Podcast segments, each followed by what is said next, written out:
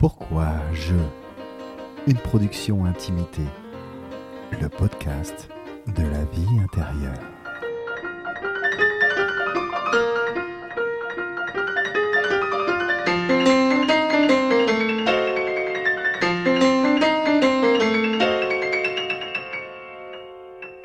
Pourquoi? J'écris. Séquence 1, intérieur nuit, chapelle des Lombards. Pourquoi j'écris? J'écris par passion. Plus long le chat dans la brume. J'écris par amour. Vodka. J'écris par gourmandise. Eau de vie, eau d'envie, liquides amoureux. J'écris pour partager les saveurs de la découverte. J'écris sur mon métier. Le montage est une somme de choix, de renoncements, de batailles, d'engagements, de discussions invisibles. J'écris sur mon amoureux. Je suis ici âme heureuse. Âme heureuse. J'écris parce que j'aime les mots. Ma bouche à ton oreille, cheveux emmêlés, collés. Tes mains partout en même temps. Tu glisses en moi. J'écris parce que j'ai besoin de nommer quelque chose qui ne l'est pas. Je suis lasse, lasse, lassé, enlacé avec ma solitude. Ton absence me creuse. La réalisatrice. On devrait arrêter de dire plan de coupe. C'est moche, c'est péjoratif. La monteuse. Respiration? Oui, souffle. Pause, ouverture, paysage? Interlude, intermède. Répit, soupir, suspension ou plan tout court. On cherche un plan. À quoi ça rime plan de coupe? C'est l'inverse de ce qu'il faudrait dire, c'est une solution de continuité qu'on attend. J'écris parce que les mots rendent plus beau, plus intense, plus profond ce que je vis. Et parce qu'ils me permettent de partager, partager l'impartageable, mon monde intérieur. Je. Scrute tes yeux. Sont-ils plus parlants Ici ou là? Que disent-ils? À quoi penses-tu dans ce taxi? Dois-tu être plus en colère Moins en colère? À quel endroit de la prise aurais-je le plus de longueur? Combien de temps je te laisse dans tes pensées? Et lui, le chauffeur, là On l'écoute sur ton regard ou on le voit parler? Tes yeux, je les fais avancer, tourner, Tourner, se se retourner, retourner. se détourner, regarder à nouveau, pleurer, Pleurer. enfin. J'écris avec tes yeux, ils disent les nuances, ils écrivent qui tu es, ce que tu penses, ce que tu aimes et tu n'aimes pas. Tes yeux. Tes yeux, je les suis et j'aime par-dessus tout quand tu pleures. Sont-ils plus brillants, moins imbibés de larmes sur cette prise ou sur celle-ci? Mes Mes yeux, yeux veillent sur les tiens.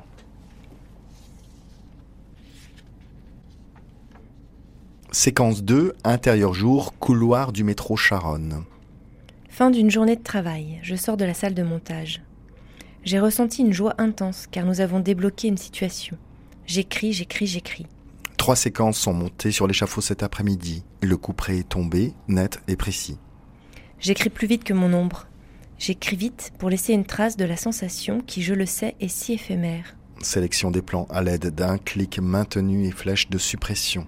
Une collure virtuelle tout à fait invisible pour ressouder l'ensemble. Plus de traces. Plus rien. La guillotine a fait son œuvre.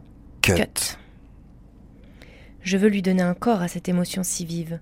Son corps, ce sera les mots, les phrases, le rythme et la syntaxe. Trois séquences au panier. Une seconde pour chacune des trois manipulations. Cruelle. Me voilà donc bourreau des rushs, implacable dans la certitude et la précision du geste. Je m'impose une seule règle, rester fidèle à ce que j'ai ressenti. Je note, j'archive avec comme seul guide ce désir irrépressible d'encapsuler la sensation originelle. Le ruban des premières images du film glisse. Sous mon regard Je déroule des mètres et des mètres. de matière filmique. Prémouillage, révélateur. Bain d'arrêt, fixage, rinçage. Je badge en bas. J'attaque la montée des marches. La salle de montage est au troisième étage. Je vais encore arriver essoufflé. J'ai déjà mon rituel. Je m'arrête au deuxième et dans la cuisine, j'allume la bouilloire. Pendant que l'eau chauffe, je gravis le dernier étage. Je badge à nouveau et j'y suis. Un grand bureau, des écrans, un fauteuil confortable, un petit canapé blanc, une vue, un dôme grisé, radieux. Je dépose mes affaires. Je redescends ensuite pour me servir mon thé. Je le remonte, brûlant. Sans lui, je ne peux rien faire. Je pose avec précaution ma tasse remplie à rabord sur un coin de ma table. C'est parti. Comme chaque matin, je découvre seul de nouveaux rushs avant de les prémonter dans la foulée. Ce matin, ils mettent en lumière d'autres facettes d'Elisabeth, le personnage principal du film. Elle prend sérieusement de l'épaisseur. Je souffle sur mon thé et je le bois à petites gorgées. Plus je la regarde, plus je sens que le film arrive à moi. Elisabeth me rentre dans la peau. Je commence à la comprendre à demi-mot, à l'entendre, à la sentir respirer, à en découvrir suffisamment pour me sentir proche d'elle. Je n'ai pas besoin de lui parler, je la comprends. Je m'émeus d'un mot, d'un regard, d'un geste. J'attaque le montage. Les plans se disputent l'honneur de me séduire. Prise 1. Prends-moi, j'ai le plus beau sourire d'Elisabeth. Prise 2. Oublie-le, oublie-le, choisis-moi à la place. Je définis tellement mieux Elisabeth avec ce petit geste. J'écoute les arguments. J'ai besoin d'une pause pour établir le meilleur schéma de montage de cette séquence. Je m'installe dans le petit canapé blanc.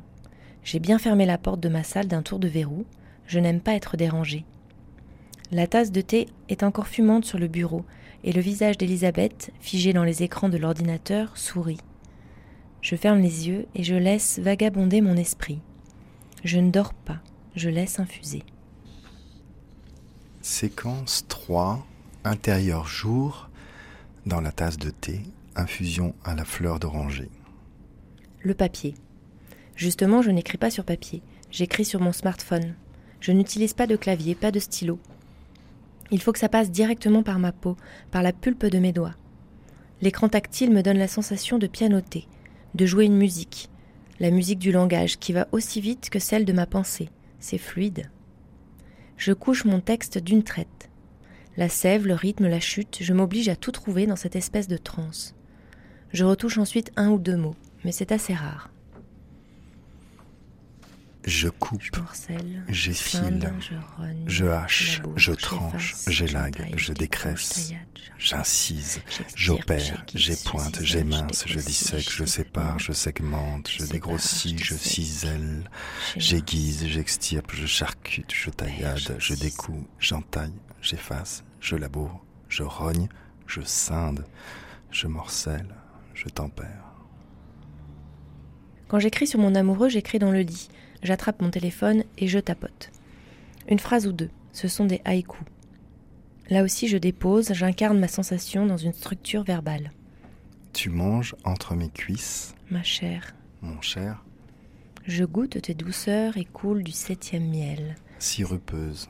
Sirupeuse. Si heureuse. Je m'enroule dans tes mots, couverture torsadée, édredon pour la nuit. Séquence 4, intérieur jour, salle de montage. Trois ans déjà que j'écris sur mon blog. Et si je faisais un livre? Après tout, je suis monteuse, j'écris déjà avec des images et des sons, et j'ai l'habitude de monter un récit à partir de fragments. Me voilà qui monte mon livre. Je découpe, je raccorde, je séquence, je réécris, comme dans un film. Je tisse un grand récit à partir de petits récits. Ma grand-mère était couturière. Elle aimait beaucoup son travail, elle tricotait et crochetait également. Je me souviens de l'avoir regardé longuement monter les rangs, la laine s'enroulant autour des aiguilles, tout en l'écoutant m'expliquer comment changer de couleur afin de créer des motifs. Elle me faisait choisir des laines et m'avait aussi offert un petit métier à tisser. Je pense souvent à elle quand je tricote un film, quand je maille, quand je tisse, quand je défais pour mieux refaire. Voilà comment j'écris. La première était une très belle femme, elle était là dans le café, assise à côté de la réalisatrice. C'était étrange de la rencontrer. La monteuse. Ariane? Dans son regard, il y a la surprise d'entendre une parfaite inconnue prononcer son prénom avec chaleur. Pour moi, c'est comme si je retrouvais une amie de longue date. Ariane est le personnage du film documentaire que j'ai monté l'année précédente. Autrement dit, c'est elle. C'est parce qu'elle m'a tellement touché à travers l'écran qu'il est si émouvant de la voir. En quelques secondes, la réalité et la fiction se télescopent avec fracas. Voix intérieure. C'est elle? Je la connais, elle me connaît. Ah non, non, c'est juste moi qui la connais. Elle ne sait pas qui je suis. Elle ignore que je pourrais tracer à l'aveugle les petites rides délicates qui cernent ses yeux, que je peux reconnaître le tempo de sa respiration et entendre la douceur dans sa voix ou son rire. Je connais toutes les différentes manières qu'elle a de s'attacher les cheveux. Elle ignore que j'ai pris soin d'elle, que je lui ai fabriqué une sœur jumelle, virtuelle à son image, qui est certainement elle sans être tout à fait elle. Elle ne sait pas qu'elle vit quelque part en moi. Je pense aussi à Lucie. Ah non, son vrai prénom c'est Johanna. Lucie c'est son personnage dans la fiction. Du coup pour moi, cette femme, bah, reste Lucie. À la première projection du film, Lucie est là. Je la perçois d'abord de loin. L'image virtuelle prend corps. Puis on nous présente. Banalités échangées, moi je sais au-delà des apparences, mais je ne dis rien. Je songe aux heures que j'ai passées à modeler ce qu'elle avait donné à la caméra. Le film est projeté, Lucie se glisse à mes côtés. Elle a cette même douceur, cette même voix, elle me dit merci. On parle de son travail, de ce que j'en ai perçu. Cela me touche. C'est la première fois qu'une complicité partagée existe après un film. J'attends maintenant avec impatience de rencontrer Marc. Marc, c'est spécial, il m'a bouleversé. Je connais ses tics de langage, je m'en amuse, je le taquine à travers l'écran, je le chambre, je ris parce que j'ai l'air d'une midinette totalement sous le charme.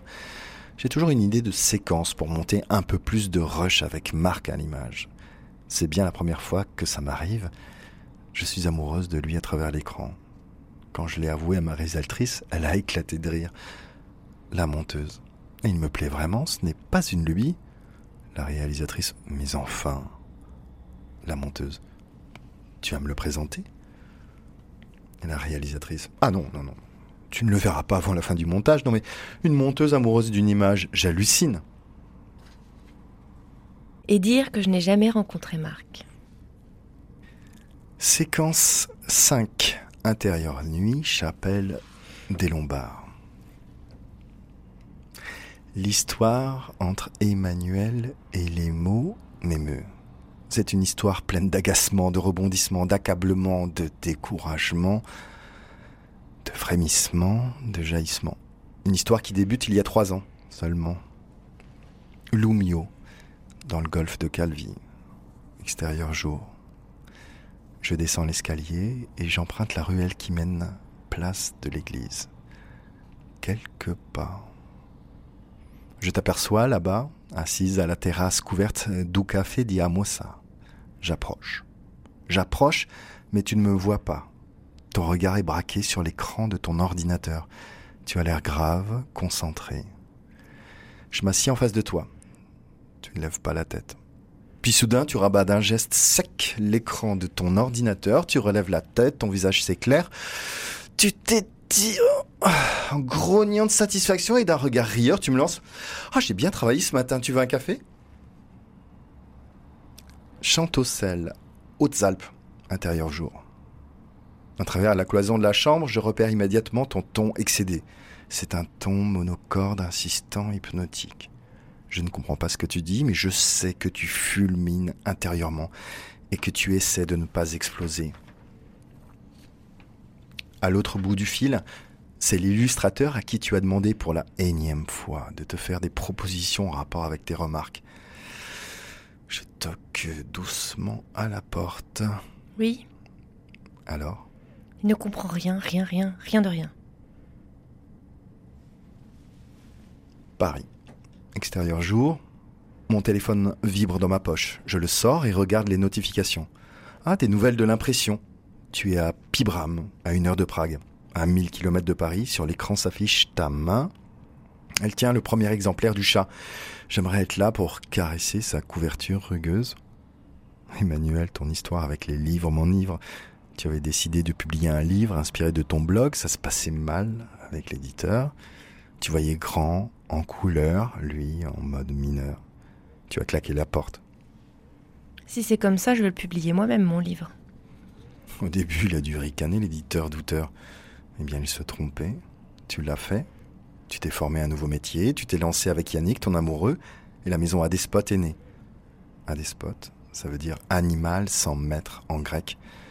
Son logo, c'est un chat, encore un chat, qui marche sur ses deux pattes avant. Déjà trois livres publiés et plein d'autres en préparation. Respect. Toi, la sensuelle Emmanuel, tu rêvais d'explorer des mots troublants et émouvants, et tu t'es lancé dans l'écriture de Vodka, un recueil d'haïkus érotiques. L'éditeur, tu l'as déniché par hasard à Saint-Bonnet-en-Champsaur, 2000 habitants, au bar des Trois Tonneaux. Ça ne s'invente pas. Ce n'est pas tout. Ces mots ardents, tu voulais aussi les donner à entendre, les laisser se répandre. Alors tu les as offerts à trois graciles comédiennes avec lesquelles tu as répété des heures. Le jour du vernissage, la galerie 1310 était pleine. Les trois grâces se sont avancées et ont susurré tes mots humides au son du hang. Une gorgée de toi, une gorgée de vodka. Fraîche, franche, frémissante, frissonnante, je coule le long du verre, glacier ardent, ivresse et lèvres gercées. Je me cale dans tes bras, ceci est mon endroit, ma parcelle, ma propriété sur ton corps. J'y plonge mon visage entier, je te renifle comme un animal vorace, je pousse des rugissements.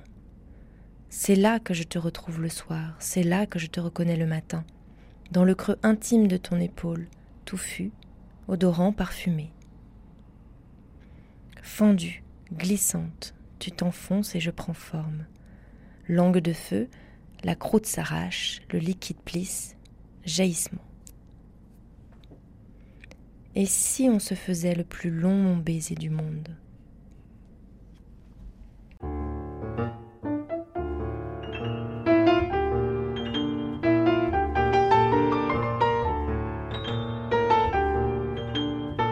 Cet épisode de Pourquoi je est produit par Intimité. Réalisation Gilles Donada. À la technique, Pierre-Henri Paget, avec les voix de Emmanuel Jay et Gilles Donada.